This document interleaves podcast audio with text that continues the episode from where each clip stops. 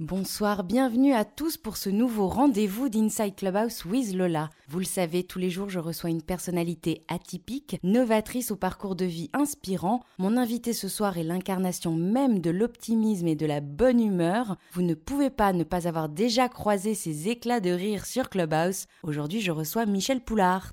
Bonsoir Michel. Merci Lola, waouh, quelle présentation. Arrête, je suis en train de rougir. Merci d'avoir accepté de venir passer un peu de temps avec moi. Avant de démarrer, Michel, euh, je vais rappeler que seule la première partie, c'est-à-dire la partie interview, est enregistrée avec l'accord de mon invité. Donc n'hésitez pas, vous qui êtes dans l'audience, à lever la main à la fin de notre entretien pour monter on stage et poser toutes vos questions. Michel, on va remonter ensemble la frise du temps si tu veux bien. On y va, je suis prêt. On y va? Alors c'est au pays des frites, de la carbonade et des gaufres flamandes que tu vois le jour il y a 50 ans, à Bruxelles plus précisément. Tu es l'aîné d'une fratrie de 8 enfants et comme c'est souvent le cas dans les familles XXL, très vite, très tôt, tu t'occupes de tes 7 frères et sœurs. Oui, c'est ça. C'est oui, ben écoute, euh, tu as déjà dit le principal. Euh, voilà, le fait d'être l'aîné d'une famille de, de, de 8 enfants, forcément, ça, a formé aussi la personne que je suis aujourd'hui, avec euh, avec ses avantages, mais aussi ses zones d'ombre, hein, avec ses forces, mais également ses peurs. Mais globalement, effectivement, le fait d'avoir été aîné m'a m'a donné très très vite le sens de, la responsabilité et et aussi l'envie d'être un exemple. Alors c'est quelque chose qui est intrinsèquement lié peut à mon éducation ou à ce que je suis. Voilà, j'ai un sens aigu des, responsabilités. Et c'est peut-être aussi ce sens des responsabilités qui fait que depuis très jeune, euh, j'ai le sentiment aussi que je suis responsable de ma propre vie, comme je l'étais de celle de mes frères et sœurs quand j'étais jeune. Mais oui, à la maison, on était éduqués avec beaucoup d'optimisme, beaucoup d'humour. Euh, ma mère était toujours une femme qui, face au problème, disait toujours on va trouver une solution. Et mon père, face au problème, était quelqu'un qui euh, faisait preuve d'autodérision et savait rire. Donc le rire et l'humour a bercé mon enfance et euh, a créé l'homme que je suis aujourd'hui. Et ce rôle de grand frère, c'est quelque chose qui t'a toujours plu? On verra que tout au long de ton parcours, cette fonction, euh, si on peut l'appeler ainsi, est devenue naturellement, spontanément une raison d'être. Alors donc, comme tu le disais, tu grandis avec des parents de nature optimiste, qui utilisent l'humour pour dédramatiser les choses, au sein d'une famille nombreuse aimante et soudée, à l'instar de la famille Von Trapp dans ce film des années 60 avec Julie Andrews. sauf que, euh, J'adore. sauf que ce n'est pas la mélodie du bonheur tous les jours à la maison, puisque ton papa, très colérique, a souvent la main lourde. Ce que je disais tout à l'heure, c'est que j'ai vécu dans une forme de, paradoxe dans laquelle la famille était pleine d'amour, mais en même temps euh, bercée de, de, colère et de violence par, la, par, par, par le biais de mon père. Bien entendu, en tant qu'enfant aîné, euh, premier enfant, tu subis aussi ben, les affres de, ben, euh, ben, de, ce que les parents ne, savent pas. Hein. Euh, donc oui, effectivement, j'ai été élevé à la rude, pour le dire ainsi, et en parallèle, je savais qu'il m'aimait. Voilà, c'est ce paradoxe dans lequel j'ai grandi. Aujourd'hui, ce qu'il faut dire, c'est que je me suis, bien entendu, depuis de nombreuses années réconcilié avec mes parents, et j'ai bien compris avec le recul que mes parents m'ont donné ce qu'ils avaient et m'ont éduqué avec ce que eux ils connaissaient. C'était eux leur modèle de l'éducation, c'était leur façon à eux de m'aimer. Je le sais aujourd'hui euh, et je vis très très bien avec. Ce qui m'a beaucoup marqué lorsque tu m'as raconté cette première partie de ta vie, c'est qu'à partir du moment où tes parents ont un déclic et qu'ils réadaptent leur façon de vous éduquer, leur façon de faire avec leurs enfants, c'est un immense fossé qui se creuse dans la fratrie puisque les petits derniers n'ont absolument pas les mêmes souvenirs d'enfance, ni même le sentiment d'avoir eu les mêmes parents. Oui, c'est vrai. C'est vrai que mes parents ont été très durs avec moi, avec ma sœur, ma sœur qui me, suit de 4 ans, qui est 4 ans cadette. Donc j'ai j'ai trois sœurs qui se souviennent très bien d'un père effectivement très autoritaire. Et puis effectivement dans le parcours de mes parents, mes parents ont eu un déclic qui a fait qu'ils ont changé de comportement. Ils se sont rendus compte que élever leurs enfants comme ils le faisaient jusque-là n'était probablement pas la meilleure solution. Et du coup, ils sont passés du tout euh, au, au, plus rien, c'est-à-dire qu'ils sont devenus des parents beaucoup plus permissifs. Et euh, c'est vrai que dans la fratrie, euh, on peut dire qu'on a eu deux courants d'éducation différentes, même si les valeurs sont restées. Les valeurs sont restées les mêmes, mais la façon d'éduquer mes autres frères et sœurs a été différente au point que certaines de mes sœurs ont du mal à croire que mon père un jour a été violent. Voilà, c'est voilà, c'est en même temps magnifique dans ce sens où mes parents ont eu eu une vraie prise de conscience dans laquelle ils ont changé de comportement et dans l'autre temps un petit peu déstabilisant entre frères et sœurs de s'imaginer qu'on a eu une éducation complètement opposée. Tu fais la première partie de ta scolarité dans une école Freinet, dont la pédagogie place les élèves comme acteurs de leur apprentissage. C'est ainsi que dès 9 ans, tu apprends à prendre la parole en public et à structurer un discours. Oui, oui, oui. Et je crois profondément que, que l'éducation on, se pose toujours la question est-ce que nous naissons avec des talents ou est-ce qu'on les acquiert? Moi, pas que moi, mais même différentes études le démontrent c'est que euh, même si on est avec certaines propensions et, facilité à, faire des choses, c'est surtout notre éducation qui nous forme. Euh, et effectivement, le fait d'être dans un système euh, scolaire qui m'obligeait à parler devant la classe euh, tous les lundis matins, on était tous ensemble, il fallait raconter notre week-end ou raconter notre retour de vacances devant les autres élèves et puis faire des élocutions. Je me souviens de ma toute première élocution où je parlais des baleines bleues. Euh, j'avais effectivement 9 ans, je trouvais ça sensationnel et très tôt, j'apprends effectivement à parler en public.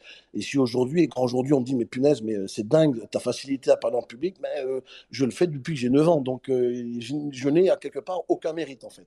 Mais oui, ça fait partie de, ce que je suis aujourd'hui, d'avoir eu cette éducation qui m'a qui m'a poussé à développer ma créativité, euh, ma, ma, prise de parole, mon, leadership, parce qu'effectivement, je suis aussi, alors naturellement, un meneur de jeu. Euh, j'ai souvent été celui qui, qui menait la classe et avec beaucoup d'enthousiasme, arrivait à convaincre les autres que mes idées étaient meilleures que les autres.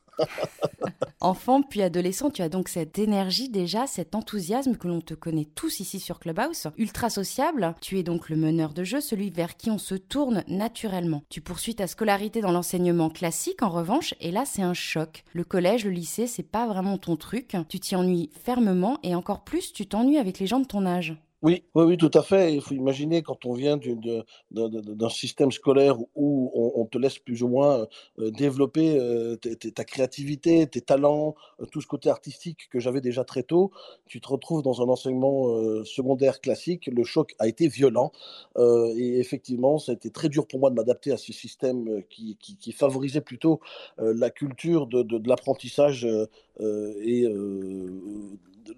j'ai envie de dire, l'autonomie tout ce, qui, tout ce qui touche à des choses qui pour moi m'étaient complètement euh, inintéressantes. Euh, oui, je, décroche, euh, ce qui ne fait pas moi un mauvais élève non plus, mais je décroche quand même, je m'ennuie profondément. oui, c'est une période de vie où j'ai compris que ben on ne pouvait pas toujours choisir la voie dans laquelle on se trouvait, mais il fallait bien faire avec. Et puisque tu en parles, au moment de choisir une orientation, tu optes pour le dessin, la bande dessinée plus particulièrement, mais comme nombre d'entre nous, sur les conseils de tes parents, tu te résignes à faire des études d'ingénieur. À 18 ans, tu pars faire du bénévolat en Hollande. Michel, afin de bien introduire cette période de ta vie qui s'étale sur une douzaine d'années, il faut parler d'un pan de ton existence que beaucoup de gens ignorent, c'est que jusqu'à récemment, tu faisais partie d'une église américaine, tu étais mormon. En quoi cela a influencé ton départ de la Belgique? Euh, effectivement, je, suis né aussi avec cette culture euh, euh, américaine, parce que c'est une, une, une religion américaine, hein, soyons, soyons clairs. ça aussi, ça, a formé aussi mon désir de la prise de parole en public, parce que mon, mon, quasi quotidien était bercé par ces discours de, de, de prédicateurs américains. Donc, ça a aussi un impact. Et dans dans, ce mode de fonctionnement euh, religieux, les jeunes, les jeunes hommes et jeunes femmes de 18-19 ans peuvent partir pendant deux ans euh, en, mission et faire ce qu'on appelle du prosélytisme. Et en mission, eh bien, on va prêcher la bonne parole, faire du porte-à-porte, rencontrer des gens et essayer de convaincre les gens que notre croyance est la meilleure. Voilà. Et donc, dans ce contexte-là, je suis parti pendant deux ans et, euh, là, pareil, très tôt, on découvre mes talents de, de, de, leader, mes talents d'orateur, et très vite, je dirige déjà euh, des équipes de qu'on appelle missionnaires. Et, très tôt, déjà à 19 ans, je me vois diriger euh, des équipes de jeunes gens et de jeunes femmes euh, du haut de mes 19-20 ans. Et puis après de nombreux petits boulots, tu deviens cadre commercial dans une boîte néerlandaise dans le secteur de l'automobile. Ça étonnera personne, tu t'éclates. Oui, oui, oui. Je pense que certains d'entre nous se reconnaîtront. Je suis ce qu'on appelle un esprit entrepreneur, c'est-à-dire que euh, toute la période euh, professionnelle où j'ai été salarié, j'ai toujours travaillé comme si c'était ma propre boîte. Euh, j'ai toujours été jeune, toujours eu envie d'avoir ma propre boîte. Et quand je bossais, eh bien, je bossais comme si c'était ma boîte. Alors ça, c'est une vraie, c'est un vrai bonheur pour un patron parce que là, tu as quelqu'un qui s'investit, qui s'engage, qui fait plus que, que le point marqué, qui fait des heures sup sans compter mais qui a aussi beaucoup plus de résultats que les autres. Et forcément, tu as plusieurs résultats que les autres tu grimpes très vite dans l'échelle de l'entreprise, très vite tu deviens cadre, euh, on te fait confiance, mais effectivement, cet esprit d'entrepreneur, je l'ai, euh, je l'ai très tôt en moi et euh, il a fait le bonheur de, mes nombreux patrons. Et je pense que c'est aussi euh, le, propre des gens optimistes, c'est qu'ils ont plutôt tendance à prendre leur vie en main, à trouver du plaisir dans ce qu'ils font, même si c'est parfois contraint, parce que là, tu, vas très vite. Mais avant de, travailler dans le monde du commerce, j'ai même été chauffeur de taxi, contraint par une crise économique où j'ai perdu mon boulot, et j'ai même réussi à prendre du plaisir à être chauffeur de taxi, alors que c'était un métier que je ne que je ne voulais absolument pas faire. Tu vois, donc l'optimisme, cette capacité extraordinaire à trouver du plaisir, à donner du sens dans ce que tu fais pour justement euh, avoir du plaisir euh, et, rendre les journées agréables. Et ça, c'est, je pense, une particularité assez importante qui fait que même parfois les, les, les, les, expériences ou les, aventures les plus épouvantables peuvent devenir euh, plus agréables parce qu'on leur donne un sens positif. Et puis dans, dans le fait d'être commercial, ce qui te plaît, c'est le contact humain. Donc forcément, tu, tu, tu cartonnes. Absolument, absolument. Moi, euh, alors tu imagines bien, je suis dans un, dans un contexte euh, euh, néerlandais. Les, Hollandais sont pro-américains, donc la façon de mener une entreprise est très américaine, donc très axée sur, sur la performance. Donc chiffre, chiffre, chiffre, chiffre, résultat, résultat, résultat. Et moi, au fond, je m'en foutais parce que ce qui me faisait vraiment vibrer euh, quand j'étais commercial, c'était de rencontrer euh, des clients, c'était de me faire des clients, c'était à chaque fois aussi un jeu. Donc je couplais ce, bonheur d'être avec les autres, mais également au jeu de gagner, euh, de gagner, de, faire des prospects, des clients. C'est que j'allais en clientèle et j'adorais rencontrer les gens. Et, ce qui a fait probablement l'une de mes plus grandes forces du commercial, c'est que je mettais le, client au centre de mes, mes préoccupations et le chiffre d'affaires venait, j'ai envie de dire, presque naturellement parce que le client millions par la force des choses, avait plus confiance en moi que la concurrence, même si parfois euh, mes prix euh, ben, euh, n'étaient pas les, moins chers, eh bien ils venaient quand même acheter chez moi par sympathie ou par, par loyauté. mais moi, ce qui m'a toujours attiré et ce que j'ai toujours aimé, et depuis que je suis tout petit, c'est les autres. Les autres me passionnent. La psychologie humaine m'a toujours passionné. J'ai toujours cherché à comprendre les autres. depuis l'école primaire et secondaire, j'ai toujours été le confident de toutes les filles de la classe. Tu vois, moi, j'ai connu la friend zone. J'étais toujours le friendzonné de l'école. de, toutes les filles étaient autour de moi, tous les, tous les garçons me détestaient parce que les filles autour de moi, mais aucune d'elles ne voulait sortir avec moi. Donc j'étais un petit peu paumé à ce niveau-là.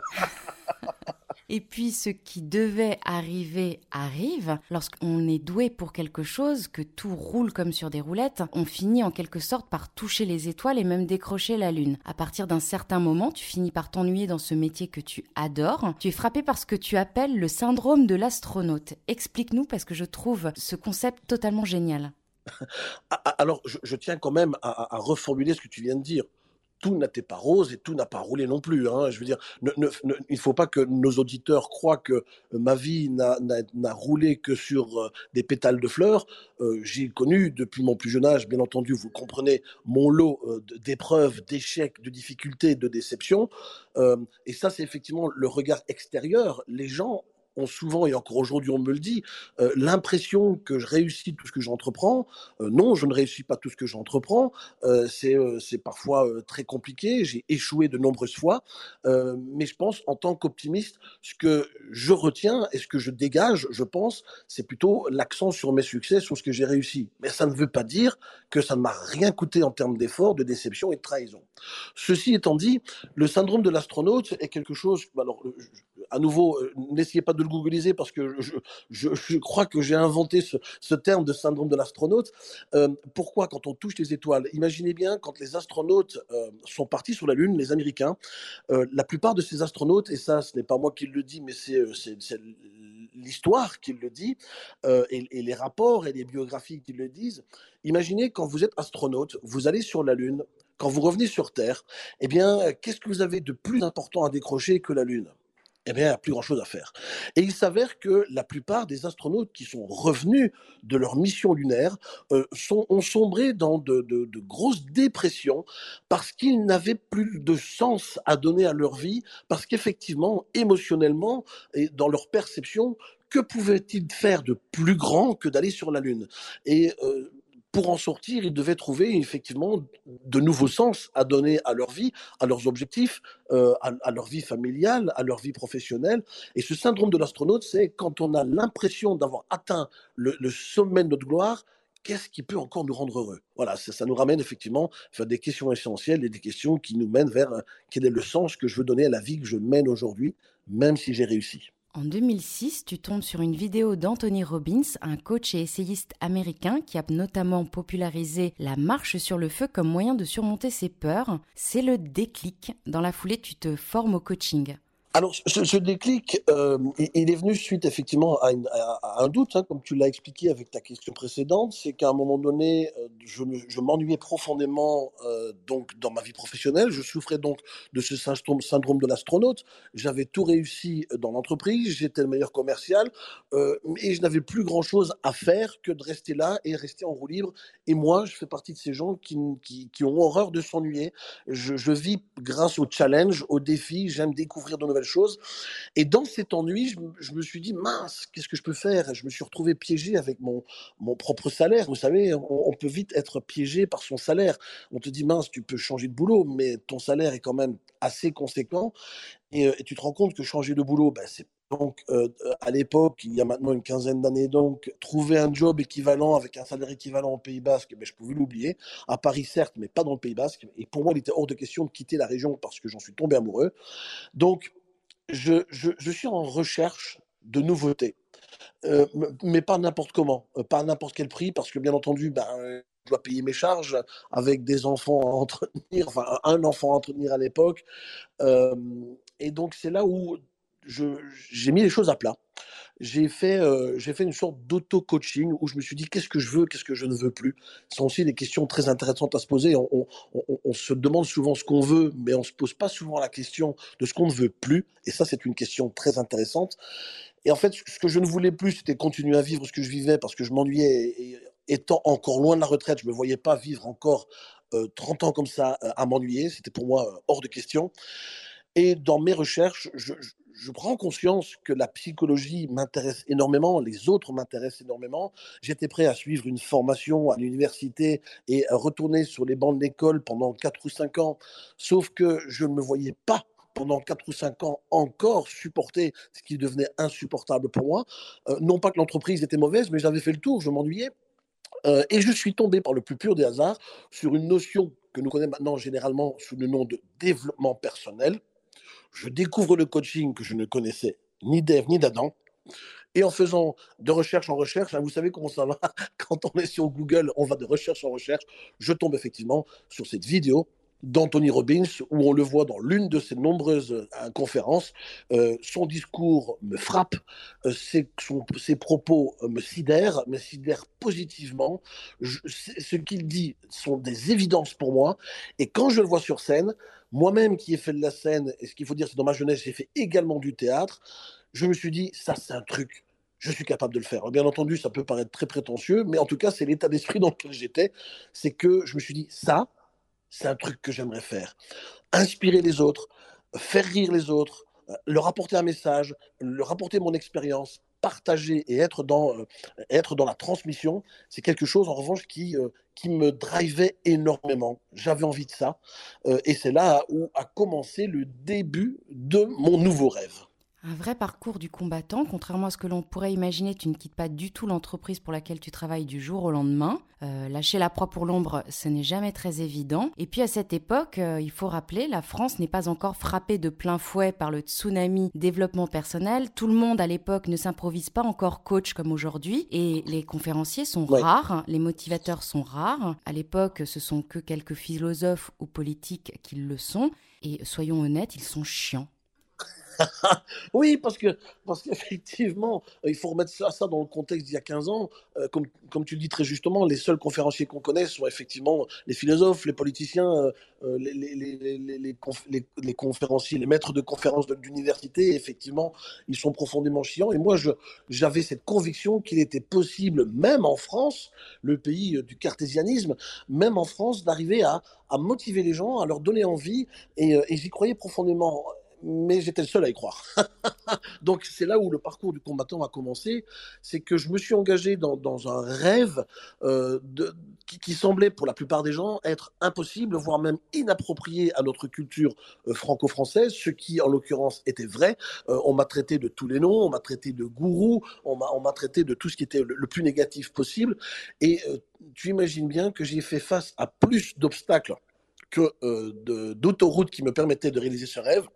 Néanmoins, j'y croyais tellement, je pensais tellement qu'il était possible de, pouvoir parler autrement aux gens, leur apporter autrement un message avec une vraie authenticité. Et je pense que l'authenticité, c'est aussi quelque chose qui, euh, comme je suis avec toi ce soir, où, je révèle des choses que je n'ai jamais révélées avant, comme par exemple parler de, la religion dans laquelle j'étais, c'est la première fois que j'en parle. C'est un scoop, là, je n'en ai jamais parlé auparavant en direct. Et aujourd'hui, grâce à ton interview, ben, je me sens prêt à en parler, parce que je pensais que c'était quelque chose de, plutôt très personnel, voire même peut-être gênant. Euh, euh, voilà, je pense que pour prétendre inspirer les autres, il faut soi-même se mettre un petit peu à nu, oser et, se lancer. Alors, bien entendu, ça ne s'est pas fait du jour au lendemain, et comme tu dis très justement, je n'ai pas lâché mon job du jour au lendemain, euh, parce que j'avais conscience que j'avais besoin de ce job pour des raisons alimentaires. Néanmoins, tout le temps libre que j'avais, eh bien, je me suis concentré à construire ce rêve. C'est-à-dire que pendant de nombreuses années, j'ai même quasiment cessé de regarder la télévision parce que j'écrivais des articles sur un blog, le blog qui existe encore aujourd'hui, qui s'appelle source-d'optimisme.com. Je faisais de la vidéo qu'on voit aujourd'hui sur ma chaîne YouTube. Aujourd'hui, ma chaîne YouTube, ça fait 11 ans que je suis sur YouTube. Et donc, créé énormément de contenu pour me faire connaître, mais également pour m'exercer, pour rentrer en contact avec une communauté, pour créer. Aujourd'hui, c'est courant, créer une communauté, mais euh, il y a une, une, de 13-14 ans, créer une communauté, c'était moins courant qu'aujourd'hui. Et en fait, j'avais compris que si je voulais percer dans ce, dans, dans ce domaine encore inconnu, je devais être, euh, euh, me construire une certaine notoriété et construire cette notoriété, ben, je, le faisais en écrivant et à nouveau, j'ai donné du sens positif à ce, que je créais. Euh, je ne gagnais pas ma vie avec ça, je n'étais pas encore conférencier, mais j'étais convaincu qu'écrire des articles sur Internet, et Internet est un merveilleux laboratoire d'expérimentation qui m'a permis de, jauger les réactions des internautes, savoir ce qui les préoccupait, savoir si ce qu'ils écrivaient euh, avait du sens. Et progressivement, j'ai pris le temps de me préparer sans précipiter les choses. Et le fait d'écrire, de faire de la vidéo, ça a permis de, faire maturer mon, projet et de me rendre compte que, euh, voilà, que le sujet et le rêve sur lequel je, m'étais embarqué avaient bien du sens. Donc ça a pris beaucoup, beaucoup de temps avant que je vive de ce métier. Hein. Tu crées justement un blog qui existe toujours, source-d'optimisme.com. Tu dispenses des conseils au grand public. C'est comme ça donc que tu crées ta communauté et que tu te fais connaître. En préparant l'interview, tu m'as dit quelque chose de très juste. Parfois le rêve peut sembler bien loin, mais tant qu'on l'on est sur le chemin et qu'on ne perd pas de vue notre rêve, il y a toujours une bonne rencontre, un bon conseil, une bonne idée. C'est toujours sur le chemin que l'on trouve des réponses à nos questions. Absolument. Euh, je, dis, je dis toujours, et je, le crois profondément, euh, quand on a un rêve, et si c'est pas un rêve, un objectif, si on a un objectif et qu'on essaye et qu'on voit qu'on n'y arrive pas, qu'on échoue successivement euh, et puis qu'on échoue encore très régulièrement, ça peut nous mener à nous décourager, à se poser des questions, voilà, à se poser des questions sur soi, sur le rêve, sur l'accessibilité de cet objectif. Et au fond, moi j'ai envie de dire, c'est pas forcément l'objectif qu'il faut remettre en question, c'est pas forcément soi-même qu'il faut remettre en question, parce que si on a cet objectif, c'est qu'on est profondément motivé, mais c'est parfois le chemin qu'il faut remettre en question, c'est la façon dont on essaye d'y aller. Or, j'ai constaté avec les nombreuses années euh, dont j'ai rencontré de nombreux chefs d'entreprise, mais même des, pas seulement des entreprises, mais des amis, de la famille, quand les gens se disent j'ai tout essayé, les gens au bord du découragement me disent j'ai tout essayé. Quand je leur pose des questions, je me rends compte qu'ils n'ont pas réellement tout essayé, mais ils ont essayé 20 fois de la même façon. En fait, on, fait l'amalgame entre j'ai tout essayé ou ça fait 20 fois que j'essaye. Et juste par, raisonnement purement mathématique, si on fait 20 fois la même chose, 20 fois de la même façon, on aura 20 fois les mêmes résultats. Et donc 20 fois les mêmes déceptions. Or, s'il y a bien quelque chose que j'ai appris des échecs des autres, et entre autres, j'adore, c'est pour ça que je parle de l'astronaute, j'adore la conquête spatiale, si on, on, apprend des échecs de la conquête spatiale, quand une fusée explose, les ingénieurs ne se découragent pas ils ne déposent pas leur, euh, leur plan euh, dans un tiroir et rentrent à la maison. Non, non, ils se retroussent les, les manches, étudient la raison de l'échec et changent parfois un, deux ou trois petits paramètres. Et le fait de changer à chaque fois un petit paramètre, eh bien, ça change le, le résultat. Et ça, c'est quelque chose que j'ai compris euh, très, très vite. Donc, sur la route, vous pouvez avoir des échecs. Eh bien, l'échec, c'est d'abandonner parce qu'il se peut qu'il y ait une bifurcation. Et sur cette route, c'est là où ça devient intéressant, on fait parfois d'excellentes rencontres. Tu sais, euh, et certains d'entre nous vont peut-être se reconnaître dans cet exemple, ce sont peut-être aussi des comportements euh, euh, contrôlants. Il y a des gens qui ne vont se lancer que qu'à la seule, au seul moment où tout est parfaitement écrit sur papier, où ils, ont évalué les pour, les contre, le scénario 1, le scénario 2, jusqu'au scénario 24. Et en fait, à force de pondérer, de réfléchir sur comment y arriver, qu'est-ce qui pourrait m'arriver, mais comment je réagis, ce qui peut être considéré comme stratégique peut vite devenir toxique et tuer votre rêve dans l'œuf. Parce que des gens qui attendent l'idée parfaite sur papier, eh bien, bien souvent ne se lancent pas ou sont très déçus. Et au fond, il ne faut pas attendre l'idée parfaite sur papier. Bien entendu, il faut se préparer. Bien entendu, il faut suffisamment d'éléments pour se lancer. On ne se lance pas tête baissée. Mais à un moment donné, il faut se dire, si je n'ai pas les réponses maintenant, si je ne les trouve pas maintenant, je me lance sur la route et c'est sur le chemin que j'aurai les réponses. Et si il y a bien une de mes plus profondes convictions, c'est qu'on ne trouve les réponses à certaines questions que sur le chemin. Et parmi ces réponses, ce sont effectivement des rencontres. Alors, pour, pour justement euh, partager avec nos amis qui nous écoutent une de mes expériences les plus, euh, les plus euh, marquantes, c'est qu'effectivement, tu imagines bien que sur ce chemin, sur ce rêve à devenir conférencier, après avoir écrit des dizaines et des dizaines d'articles, fait des dizaines et des dizaines de vidéos où tu vois que ça ne semble ne pas prendre, forcément le découragement frappe à la porte. Et découragement a frappé à la mienne aussi. Je, ne, ne, voilà, ne, ne, méprenons pas. Moi aussi, j'ai été découragé. Je sais ce que veut dire le mot découragement. Et ce qui est fou, c'est que au moment et au moment au pluriel, à tous les moments où je me suis profondément découragé, j'ai toujours fait une rencontre de quelqu'un qui m'a dit que ce que je faisais était sur le bon chemin. Euh, je me souviens de la fois où, lorsque je faisais encore des vidéos, il y a, a 11-12 ans, et certains pourront retrouver ces vidéos sur Dailymotion, vous allez voir, ça vaut ce que ça vaut, mais à l'époque, j'étais fier de ça. Il y a donc 11-12 euh, ans, je faisais mes premières vidéos, et au moment où je me décourage le plus, et où je me dis, arrête, ça sert à rien, tu te fais du mal pour rien, je reçois un email, un email d'une certaine Raphaël qui me dit euh, Michel, j'adore vos vidéos, le contenu est sensationnel, vous avez une belle énergie, ce que vous dites me fait du bien. Est-ce que vous m'autorisez à ce que je le partage dans ma propre communauté? Et à l'époque, c'était signé Raphaël, Raphaël Ricci. Vous savez, ceux qui ont connu la Star Academy, c'est Raphaël Ricci, la, la, la, fameuse coach qui était probablement la plus sévère de, de tous les coachs qu'il y avait à la Starac. Moi, j'adorais, je suivais la Starac. Euh, je me suis dit, mais c'est pas possible, c'est un homonyme, c'est pas la même personne. Et je lui demande, par retour de mail, si c'est bien la Raphaël Ricci, la Starac, et elle me confirme que c'est bien elle. Waouh! Waouh, quelle révélation! Je me dis, punaise, être reconnu par une professionnelle du milieu qui me dit que ce que je fais est génial au point de vouloir partager, mais qu'est-ce qu'il y a de plus beau? Qu'il n'y a pas de plus beau comme encouragement pour te dire que sur la voie, que tu es sur la bonne voie? Et en fait, ce message m'a relancé et m'a redonné du courage pour continuer et continuer. Et en fait, avant d'arriver à devenir conférencier, j'ai successivement fait ce genre de rencontres qui a fait que eh j'étais euh, porté par ces gens-là. Parfois des gens qui ont complètement disparu de ma vie et parfois d'autres qui sont devenus amis. Mais c'est sur la route, les amis. C'est sur la route que vous faites les bonnes rencontres. C'est sur la route que vous avez les réponses. C'est sur la route que vous allez peut-être vous rendre compte que il faut bifurquer, prendre peut-être un petit chemin de terre. Oui, c'est peut-être un peu rocailleux, mais ça monte. Mais ce qui compte, c'est que vous avanciez progressivement vers votre objectif. Et puis, au final, quand c'est rocailleux et que ça monte, en général, là-haut, la vue, elle est bien plus belle qu'on l'imaginait. Et puis en 2010, tu te lances, tu te lances enfin, tu organises une première conférence à Biarritz, tu fais salle comble. Toi qui as toujours aimé prendre la parole devant les autres, ça te fait quoi cette première fois on stage à galvaniser un public? oh, ben, c'est kiffant, t'imagines bien. T'imagines bien, euh, je veux dire, tu, ça fait des années que je prépare ce moment et je lance une première conférence. Alors, il faut remettre ça dans le contexte. Hein. Euh, les réseaux sociaux n'existaient pas, les billetteries en ligne n'existaient pas, et je l'ai fait à l'ancienne. C'est-à-dire que j'ai fait mes petites affiches en couleur, que j'ai placardées dans toutes les boucheries, les boulangeries du coin. et de cette façon-là, j'ai réussi à avoir, de la façon la plus étonnante possible, 85 euh, personnes qui sont venues euh, pour ma toute première conférence.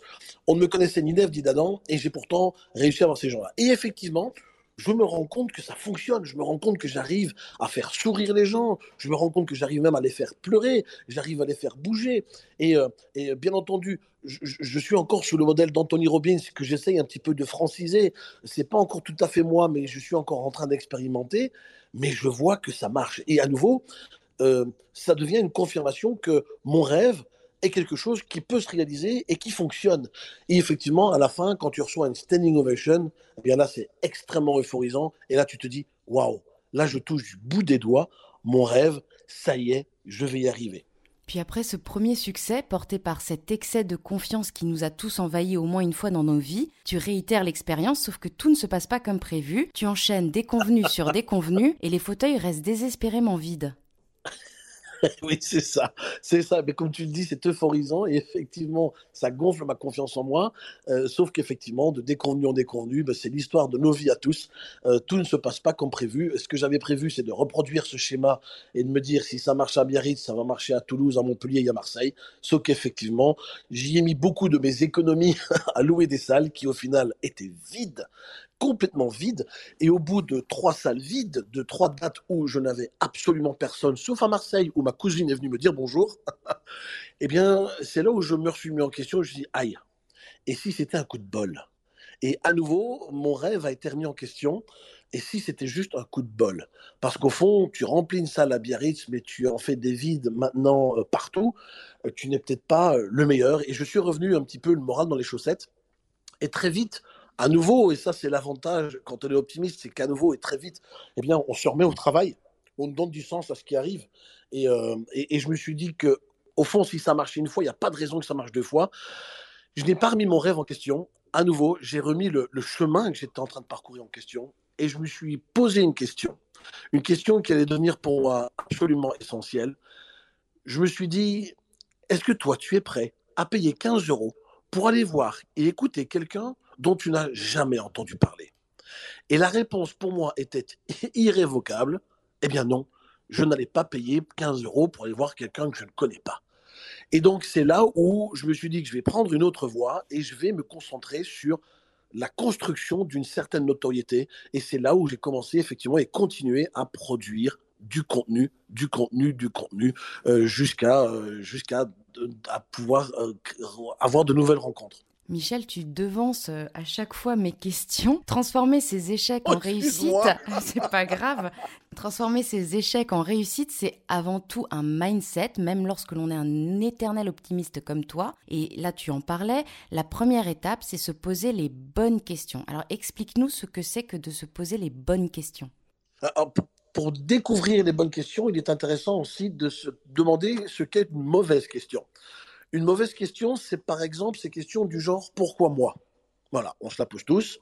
Pourquoi moi? Une question très victimisante. Hein, on se sent très confortable au fond du lit, au fond de la couette, euh, au chaud. Pourquoi moi? En train de pleurer Sauf que la réponse pourquoi moi, personne ne l'aura. Il n'y a aucune réponse à cette question.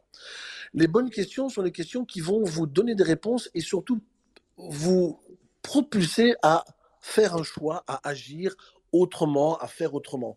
Par exemple, ok, j'ai loupé. Qu'est-ce que j'apprends de cet échec? Et c'est effectivement la façon dont on appréhende un échec est un état d'esprit. Au fond, l'échec en soi-même est un état d'esprit. Alors, pas tous les échecs, hein. effectivement, il y a des échecs qui sont plus graves que d'autres, mais globalement, les échecs sont des états d'esprit. Est-ce que l'échec est vraiment un échec? Est-ce qu'au fond, l'échec, c'est pas quand on décide que c'est terminé et qu'on ne fait plus rien? Une bonne question, c'est une question qui va vous pousser à prendre une décision, à faire quelque chose. Non pas à culpabiliser notre environnement, on a plutôt tendance à dire que c'est jamais notre faute, c'est la faute à un gouvernement, c'est la faute à la crise sanitaire, euh, c'est la faute aux voisins, euh, c'est la faute de mes parents, euh, voilà, c'est la faute à n'importe qui. Mais à un moment donné, quand on se sent responsable de sa vie et quand on est optimiste, on prend sa vie en main et on se dit souvent, dans le cadre des possibilités qui me restent, sur quel levier je peux encore actionner? Quelles sont les choses que je puisse encore faire? Quelles sont les ressources que j'ai encore en moi? Ou quelles sont les ressources que je peux aller chercher chez d'autres qui vont me permettre d'aller plus loin? Euh, attends, attends une seconde parce que je reçois une notification anti-Covid en même temps. et donc, les bonnes questions sont celles qui vont vous pousser à prendre une décision, à faire quelque chose. Et tu sais, euh, aux États-Unis, j'ai rencontré un collègue conférencier qui m'a posé une question que j'ai trouvée très intéressante. Et vous allez voir, ça va probablement te parler euh, à ceux qui nous écoutent. Il m'a dit, tu sais comment on reconnaît la bonne voix de la mauvaise voix? Tu sais, en bande dessinée, il y a ce petit démon et ce petit ange qui sont à gauche et à droite de nos oreilles.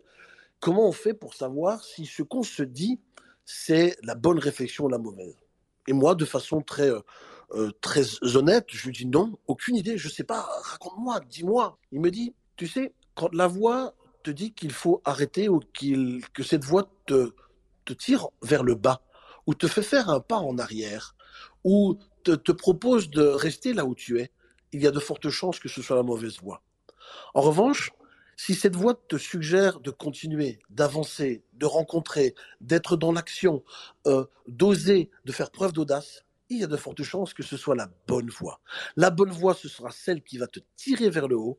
La mauvaise voie, ce sera celle qui te dira et suggérera de rester dans ton canapé. Et j'ai trouvé ça très intéressant. Donc, la bonne question, eh bien, c'est celle qui vous donnera la réponse qui vous permettra d'avancer. Et puis chacun met ce qu'il veut derrière le mot avancer. Hein. Parce que parfois, attention, parfois reculer, c'est pour mieux prendre son élan. Tout dépend. Mais on peut reculer avec la ferme détermination de prendre son élan. Quand je dis que reculer est un échec, c'est reculer pour rester assis et ne plus rien faire. Ça, c'est l'échec. L'échec est une expérience et non une fatalité. On devrait tous en prendre de la graine puisqu'après la pluie vient le beau temps. Les leçons tirées de tes multiples échecs te propulsent sur le devant de la scène et depuis tu enchaînes les conférences en tant qu'expert de l'optimisme et de l'audace. Tu motives au sein d'entreprises et de grands groupes. En 2020, tu reçois le CSP, un prestigieux award américain décerné euh, aux meilleurs conférenciers du monde. Pour info, seuls quatre conférenciers en France en sont honorés. Tu es membre de deux grosses associations de conférenciers professionnels et pour couronner le tout, tu es ambassadeur de la des optimistes de France. Est-ce que tu dirais avec le recul que sans tous ces échecs, tu n'aurais peut-être pas aussi bien réussi? Absolument. Mais non, absolument. Parce que ces échecs m'ont formé à être ce que je suis aujourd'hui. Et tu sais, euh, là, il y a une chose intéressante, c'est que ce qui m'a permis de surmonter ces échecs, c'était l'idée, et je dis bien l'idée, la notion que ce que j'étais en train de vivre était en train de me former pour faire quelqu'un de moi encore plus puissant. Et je pense qu'il n'y a rien de plus optimiste que d'imaginer que, euh, aussi épouvantable que puissent être nos épreuves, eh bien, c'est une épreuve qui, le jour où je l'aurai surmontée, me rendra plus fort. Et c'est ce qui m'a permis aussi de tenir le coup face à toutes ces difficultés euh, que j'ai rencontrées pour, pour vivre le rêve que je voulais vivre, c'est de me dire, eh bien, ces difficultés me forment, me façonnent, vont faire de moi peut-être une personne encore plus inspirante ou vont me permettre de raconter des histoires qui vont en inspirer d'autres. Et c'est aussi la raison pour laquelle j'ai écrit ce livre, pour, pour inspirer d'autres. Euh, oui, euh, pour moi, ces échecs euh, crédibilisent et assoient ma crédibilité en tant que conférencier et ma, ma, légitimité pour parler de ce sujet. oui, je suis un optimiste aujourd'hui professionnel, je gagne ma vie à être optimiste, mais je suis réellement, je suis réellement, et j'espère que ces exemples en inspirent d'autres aussi. Avant d'entrer dans le vif du sujet avec ton livre et de rappeler aux personnes qui sont dans l'audience qu'elles vont pouvoir bientôt nous rejoindre on stage pour te poser des questions ou partager leur expérience, j'avais envie de faire une petite parenthèse plutôt amusante dans ton parcours. Andy Warhol parlait du quart d'heure de célébrité. En 2017, tu fais sensation dans les médias. Le Monde, Closer, Sud-Ouest, entre autres, te consacrent même des articles. Est-ce que tu vois à quoi je fais référence? Tu me fais peur. oui, vas-y, continue Lola, vas-y. Eh bien, ce soir, les amis, nous avons le sosie non officiel de François Hollande. Et oui. oui. Oui, oui, oui, tout à fait. Et, pas qu'en 2017, ça a commencé même en 2012. Euh, effectivement, euh, voilà, ça c'est plutôt des anecdotes croustillantes, effectivement, mais qui m'a permis de vivre des expériences extraordinaires. Est-ce que tu veux que j'en parle, Lola? Mais bien sûr, il faut que tu nous en parles. Alors j'aurais préféré être le sosie de Brad Pitt, bien sûr. mais, euh, mais oui, en fait, en 2012, nous étions à la période des élections entre Nicolas Sarkozy et François Hollande. Et je portais effectivement des lunettes et j'avais la coiffure un peu à la François Hollande, c'est-à-dire la raie sur le côté. Et euh, progressivement, les jours passent et je me rends compte que dans la rue, euh, j'ai même l'impression de devenir un peu parano, mais je, je, vois les gens me fixer du regard de plus en plus avec insistance. Jusqu'au jour où quelqu'un m'approche dans un centre commercial et me demande timidement si je suis François Hollande. Je le prends pour un fou je me dis que c'est une caméra cachée ou qu'il n'est pas bien. Moi, non. Euh, je, veux dire, moi, la première chose que je vois dans le miroir le matin, c'est moi et je m'imagine pas François Hollande. Euh, et donc, non, je, lui dis que non. Et plus les jours passent, plus euh, je, fais face à des gens qui me demandent euh, des autographes si je suis François Hollande. Euh, je vais même dans un restaurant avec des clients le garçon tourne autour de la table et me demande si je suis François Hollande. Et moi, du tac au tac, je lui réponds que oui. Et d'ailleurs, qu'il faut envoyer la note à la rue de Solferino. Ça a bien fait rire tout le monde, bien entendu. mais je le vis dans un premier temps, je le vis assez mal en fait. Je le vis assez mal parce que, bah, premièrement, ressembler à un candidat de la présidence qui a quand même 14 ans de plus que toi, c'est peu flatteur. Euh, et, puis voilà, je, souffrais de, presque d'un problème d'identité. Est-ce que j'étais encore moi ou pas? Je me regarde dans, le miroir et, force était de constater que je lui ressemblais effectivement. Euh, j'ai commencé à m'isoler parce que ça me pesait lourdement, parce qu'à force de sortir, et ça devenait vraiment quotidien, je n'exagère vraiment pas, je ne pouvais pas sortir sans que les gens me demandent si j'étais François Hollande. Euh, je suis resté chez moi, mais à un moment donné, je me suis dit, mais non, mais attends, tu peux pas rester chez toi comme ça tout le temps, ça ne peut, pas, ça peut pas le faire. Tu peux effectivement espérer qu'il ne passe pas aux élections, mais imagine s'il passe, tu peux pas rester toutes ces années chez toi. Et donc, j'ai décidé de faire preuve de flexibilité et j'ai décidé de m'en amuser. Voilà, j'ai décidé de faire preuve d'autodérision et je me suis dit, au fond, si, euh, si les gens me demandent de, faire un selfie, eh bien, je le ferai avec eux et au fond, c'est devenu très amusant. Mais l'histoire ne s'arrête pas là. L'histoire va beaucoup plus loin. Euh, ce qu'il faut savoir, c'est qu'à cette époque, je commençais à construire ma carrière de conférencier, je commençais à avoir un petit peu de succès en conférence. Le téléphone sonne et euh, c'est la maison de production de Christophe de Chavannes qui m'appelle et m'annonce qu'ils sont en train de produire une émission qui s'appelle Le meilleur sosie. Vous pourrez regarder également sur, les, sur, Internet, vous pouvez le googliser, Le meilleur sosie. Et bien entendu, cette émission rassemble tous les sosies des quatre coins de France et du monde euh, pour en faire une émission de divertissement. Et ils me disent Vous ressemblez à François Hollande, on a déjà un sosie de Nicolas Sarkozy, nous aimerions vous avoir dans notre émission, est-ce que vous jouez le jeu? Et je prends peur.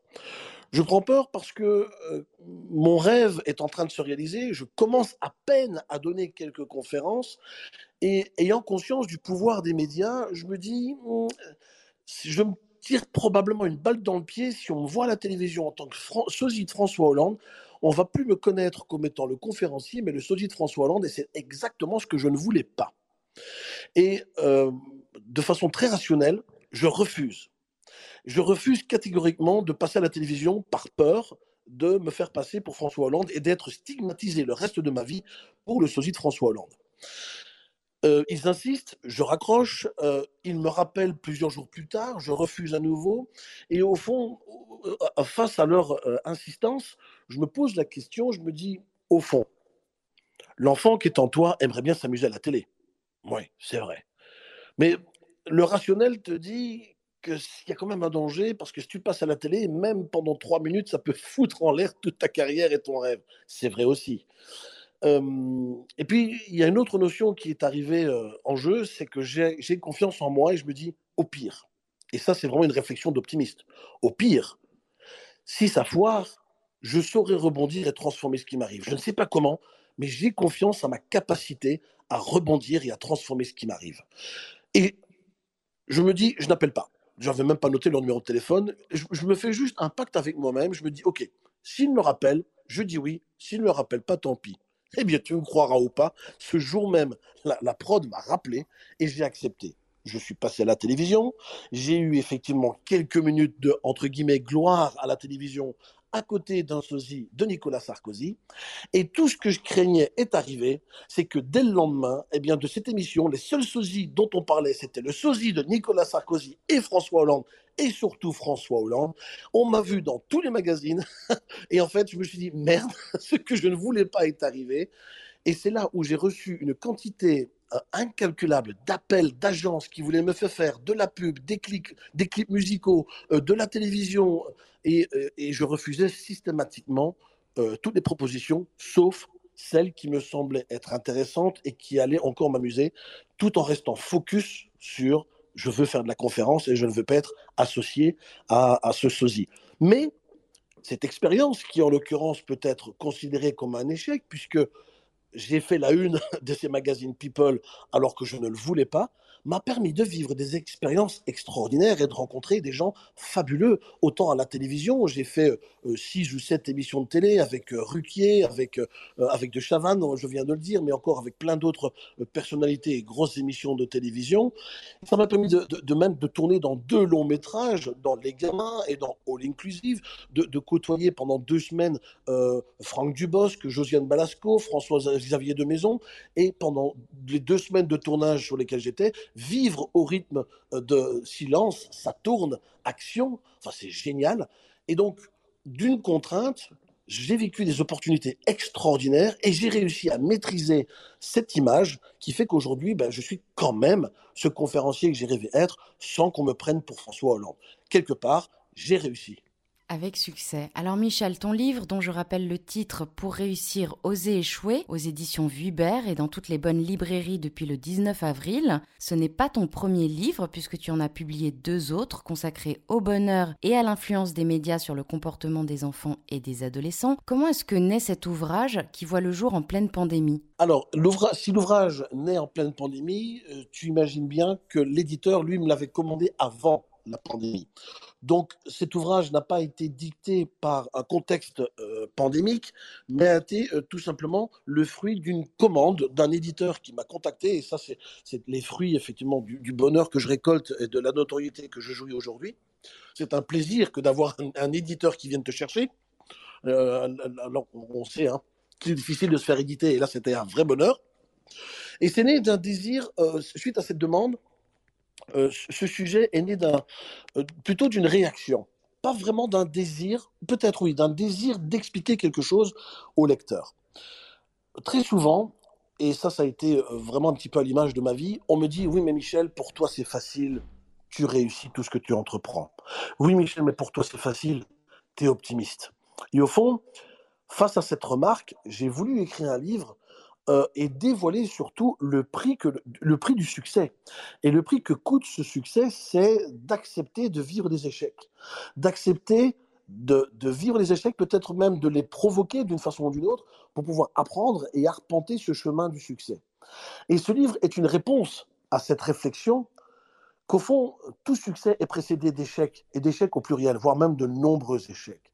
Au même titre qu'un champion sportif gagne sa médaille d'or, euh, au, fruit de nombreuses souffrances et douleurs, de nombreuses euh, compétitions perdues auparavant, cette médaille d'or a tout son, euh, a, tout son poids, a toute sa valeur, justement parce qu'il y a eu ces échecs précédents. Donc ce livre, il est basé sur une volonté sincère de dire au lecteur que les échecs ne sont pas des fatalités, ce ne sont pas des, des, finalités, et qu'au fond, nous sommes tous égaux face à la vie, nous échouons tous. Eh oui. Et dès le début du livre, d'ailleurs, tu rappelles que même les plus grands, ceux dont on regarde la réussite parfois avec envie, eux aussi ont échoué. Oui, absolument. C'est le propre de notre vie. Notre, vie a commencé par des échecs. On s'en souvient pas, mais les échecs commencent par le nourrisson qui essaie de lever sa tête et qui n'arrive pas pour muscler son cou. Et puis l'enfant qui essaie de marcher et qui tombe à de nombreuses reprises. On se relève sans poser de questions. Et ce qui est fabuleux avec l'enfance, c'est qu'on se relève sans se poser de questions. C'est qu'on échoue sans se poser de questions et on se relève. Et puis, quand on grandit, notre image de l'échec change notre culture et la société nous portent un regard de l'échec qui nous fait peur, et donc on n'ose plus échouer, et donc on préfère rester à terre que se relever. Euh, mais, l'échec fait partie intégrante du succès, et, chacun d'entre nous, et, là, c'est pas seulement ceux qui réussissent, mais chacun d'entre nous, nous sommes le fruit de nos échecs et nos plus grandes forces sont probablement ces échecs que nous avons su transformer. Et c'est le cas, par exemple, du fondateur de KFC qui n'est devenu millionnaire qu'à l'âge de 80 ans. C'est ça. C'est ça. Euh, pareil. C'est, euh, euh, je, je, raconte l'histoire du colonel Sanders dans le livre, une histoire qui est très peu connue euh, et qui, je l'espère, va inspirer euh, tous les lecteurs, mais effectivement une histoire qui est ponctuée d'échecs. Sa vie n'est faite que d'échecs successifs. On croirait avoir affaire à François Pignon. Néanmoins, c'est quelqu'un qui n'a jamais rien lâché, a commencé à lancer ses premières, ses premières euh, chaînes de restaurants à l'âge de, 66 ans, là où les gens seraient plutôt à la retraite, et c'est seulement à 80 ans qu'il réussit et devient millionnaire. Mais il n'a jamais rien lâché. Et cette histoire, je la narre en, détail dans le bouquin, oui. Alors pourquoi est-ce qu'on a si peur d'échouer, Michel? Est-ce que c'est une peur viscérale ancrée en nous ou quelque chose qui s'installe insidieusement dès qu'on met un pied dans le système scolaire? Il y a un petit peu des deux, mon colonel. Euh, c'est que euh, il y a euh, ce qui est culturel, mais il y a aussi ce qui est inhérent à notre nature humaine personne n'est échoué, d'accord? Euh, Il faut être clair, ça fait pas plaisir, ça fait personne, plaisir à personne. Quand vous faites quelque chose, c'est pour le réussir et c'est pas pour le louper. Donc personne se lance en se disant youpi, je vais échouer. Ça n'existe pas. On est bien d'accord là-dessus. En revanche, euh, ce qui culturel, c'est le regard que l'on porte sur l'échec. C'est comment on l'appréhende et comment on l'interprète. Et c'est l'interprétation de l'échec qui, en revanche, elle devient culturelle. Et autant notre image de l'échec est, profondément ancré dans notre histoire, et je le décris également dans le livre, euh, mais c'est également profondément ancré dans notre système éducatif, et euh, le système scolaire que nous adoptons en France est basé sur un système de la gagne, c'est-à-dire qu'on va vous apprendre à gagner, on va vous apprendre à être les meilleurs, il faut à tout prix être le meilleur, on va vous opposer aux moins bons, euh, les cancres, eh bien, on va les diminuer un peu plus, on, va les culpabiliser, on a un système de notation qui est culpabilisant, vous faites une dictée de 300 mots, tu fais 5 fautes, tu n'as déjà plus que 15 sur 20, tu en fais 10, tu as 10 sur 20, mais tu as quand même fait 390 mots corrects. Donc, on a un système éducatif qui est aussi basé euh, sur une façon bien spécifique de conditionner et de formater les enfants à devenir des exécutants pour les élites. Et ça, c'est profondément ancré dans notre histoire. Donc, c'est ce qui fait aussi qu'on est de très mauvais orateurs en France, c'est qu'on nous apprend à nous taire et à obéir et surtout pas à la ramener, alors que dans d'autres pays, on vous autorise à prendre la parole et à défendre votre point de vue.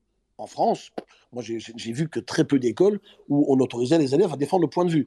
Euh, mais c'est ce système euh, euh, structurel et culturel qui fait que en France, en particulier, l'échec est très mal vu. Nous sommes dans une culture de la gagne et l'échec, bah, c'est pour les losers, c'est pour les mauvais. et donc, on nous apprend aussi, même à l'école, et j'explique aussi cette étude américaine qui démontre que dans, certaines écoles, on apprend aux élèves à ne pas faire preuve d'audace pour ne pas devoir faire face à la déception. Euh, or, la déception fait partie de la vie, et si on ne nous apprend pas à transformer la déception en opportunité, eh bien, on ne va pas oser et on ne va pas prendre de décision. Et c'est notre système éducatif qui nous formate comme ça. Vaut mieux ne pas décider que décider plutôt que d'avoir honte ou être déçu c'est triste. Mais c'est ce qui fait qu'en France, on manque d'audacieux. C'est culturel. Alors je vais euh, lire un très court passage de ton livre, si tu me l'autorises. Euh, nous avons tous besoin de croire, croire au possible pour se lancer dans des projets, croire à des jours meilleurs pour faire preuve de résilience, croire que nous sommes capables de faire de nos faiblesses et blessures de vraies forces face à la vie. D'ailleurs, si nous n'étions pas capables de croire, nous ne prendrions jamais de décision. Est-ce que ce serait donc une forme de superstition qui nous pousserait à entreprendre? Alors j'en parle justement de la superstition aussi dans le livre. Hein. Oui, bien sûr, il y a une forme de superstition, mais j'ai envie de dire de, croyance quand l'être humain a cette faculté absolument fabuleuse de pouvoir se projeter.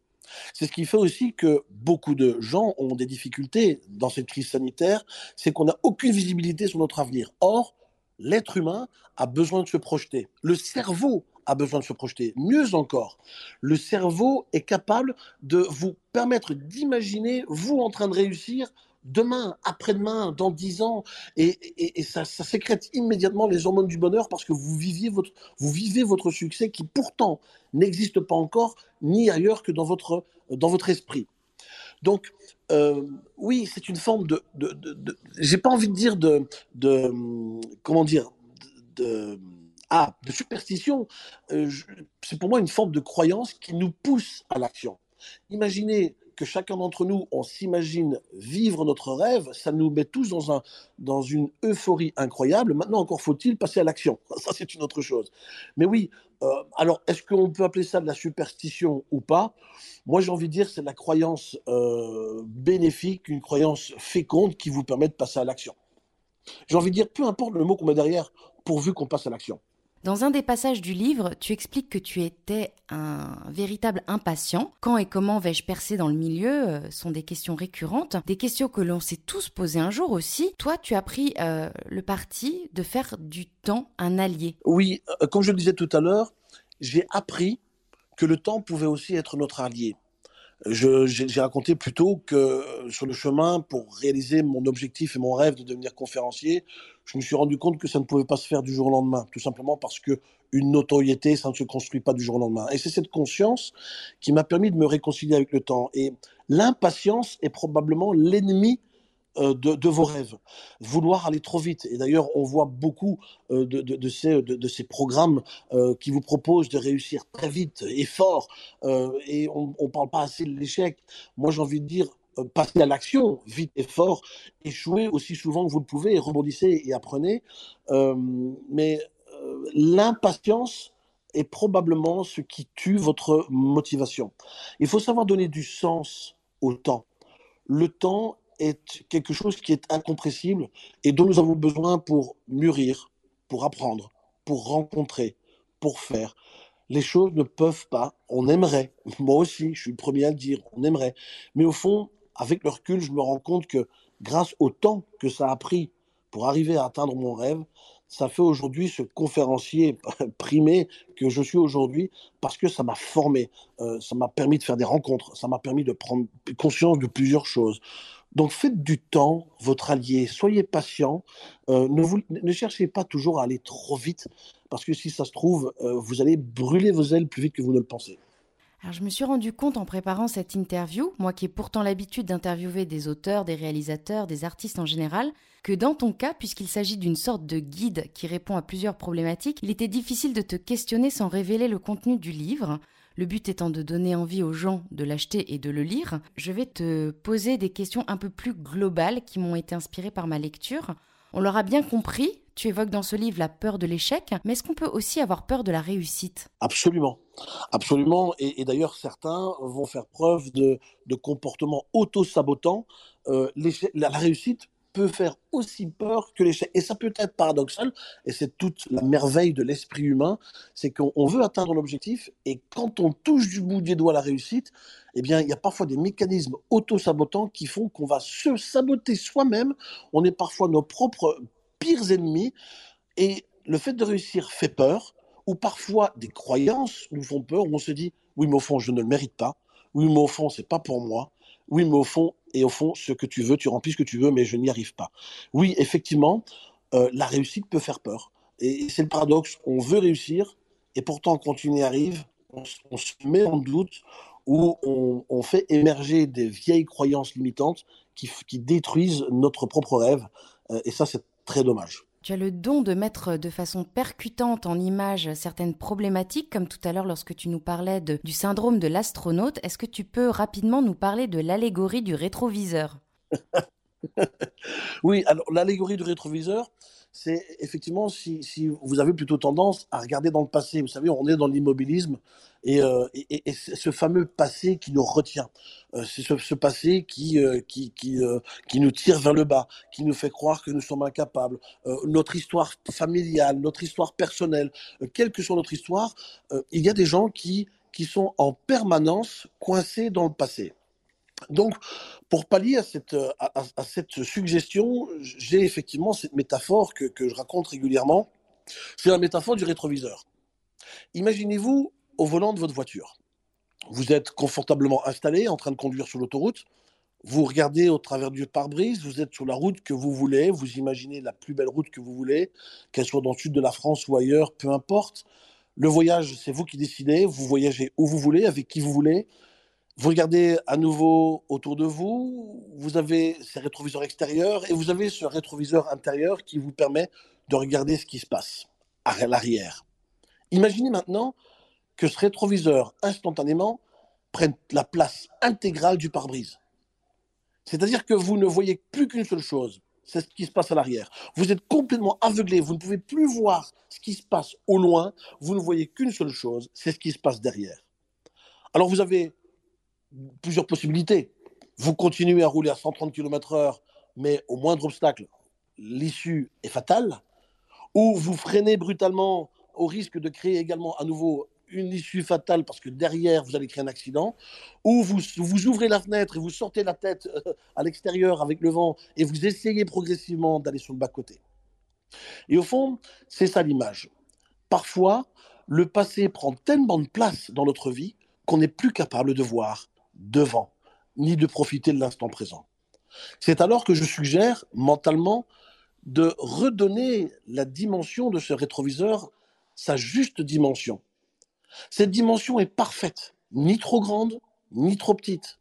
Au même titre qu'on regarde plus devant que derrière, quand vous conduisez une voiture, vous regardez régulièrement derrière pour avoir des informations qui vous sont utiles pour des raisons de sécurité. C'est tout. Et c'est à cette image-là que cette métaphore est la même dans la vie. Parfois, il est bon de se souvenir de notre passé parce que les souvenirs nous servent pour éviter de tomber dans, les, mêmes, dans les mêmes pièges ou de rencontrer les mêmes personnes ou voilà, remplissez la case que vous voulez derrière. Ce rétroviseur reste indispensable, mais laissez-le à sa place. Le passé est là où il est. Regardez devant et souvenez-vous de la taille du rétroviseur en proportion de la taille du pare-brise. C'est devant que tout se passe et pas derrière. Je vais à présent proposer aux personnes qui sont dans l'audience de nous rejoindre. N'hésitez pas à lever la main si vous souhaitez monter on stage, poser des questions ou même partager votre expérience. C'est avec plaisir qu'on vous fera monter. Michel, puisque nous serons euh, demain tous les deux aux côtés de Géraldine Jakowski dans le Morning Booster dès 8h30 ici sur Clubhouse, j'ai envie de te poser la question. Alors, on va garder un peu de suspense jusqu'à demain, mais est-ce qu'il faut être audacieux pour réussir? Mais absolument. Ah, on, ne peut pas. Euh, chaque acte commis est une décision. Et chaque décision est soumise à des doutes et à des certitudes. Et oser se lancer alors que le doute est présent, c'est de l'audace. L'audace, à l'instar du courage, on confond souvent le courage et l'audace. Le courage, c'est cette force intérieure que nous avons à surmonter des épreuves que nous n'avons pas choisies. L'audace, c'est surmonter des épreuves que nous avons choisies parce que nous voulons réaliser quelque chose. L'audace est un choix. Donc, dès lors, on décide de passer à l'action, c'est l'audace. Et il n'y a pas de petite audace. Toutes les audaces sont valables. Il n'y a pas de petite ou de grande audace. C'est dès que vous voulez vous lancer, alors que d'autres pensent que c'est impossible, c'est déjà de l'audace. Anne Van Denson nous a rejoint on stage et elle va nous faire euh, l'honneur de, de, résumer cette interview, les temps forts de cette interview. Merci Anne. Je vais essayer d'être très courte mais c'est extrêmement difficile avec Michel d'être très court. Hein? Alors, c'est parti.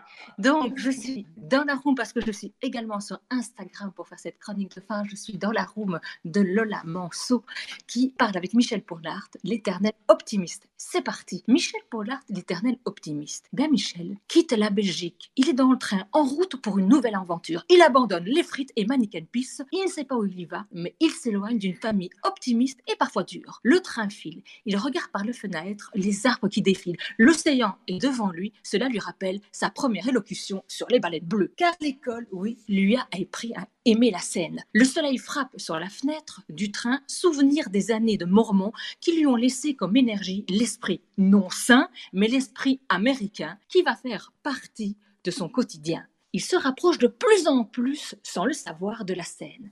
Avant de brûler les planches, il commence un parcours de commercial qui va lui faire encore plus aimer les contacts humains. Il a le syndrome de l'astronaute. Vous savez, ce sentiment que sa vie n'a plus de sens, qu'il a réussi ce qu'il avait à faire, qu'il a obtenu tout ce qu'il pouvait faire. Et là, tout un questionnement se met en place.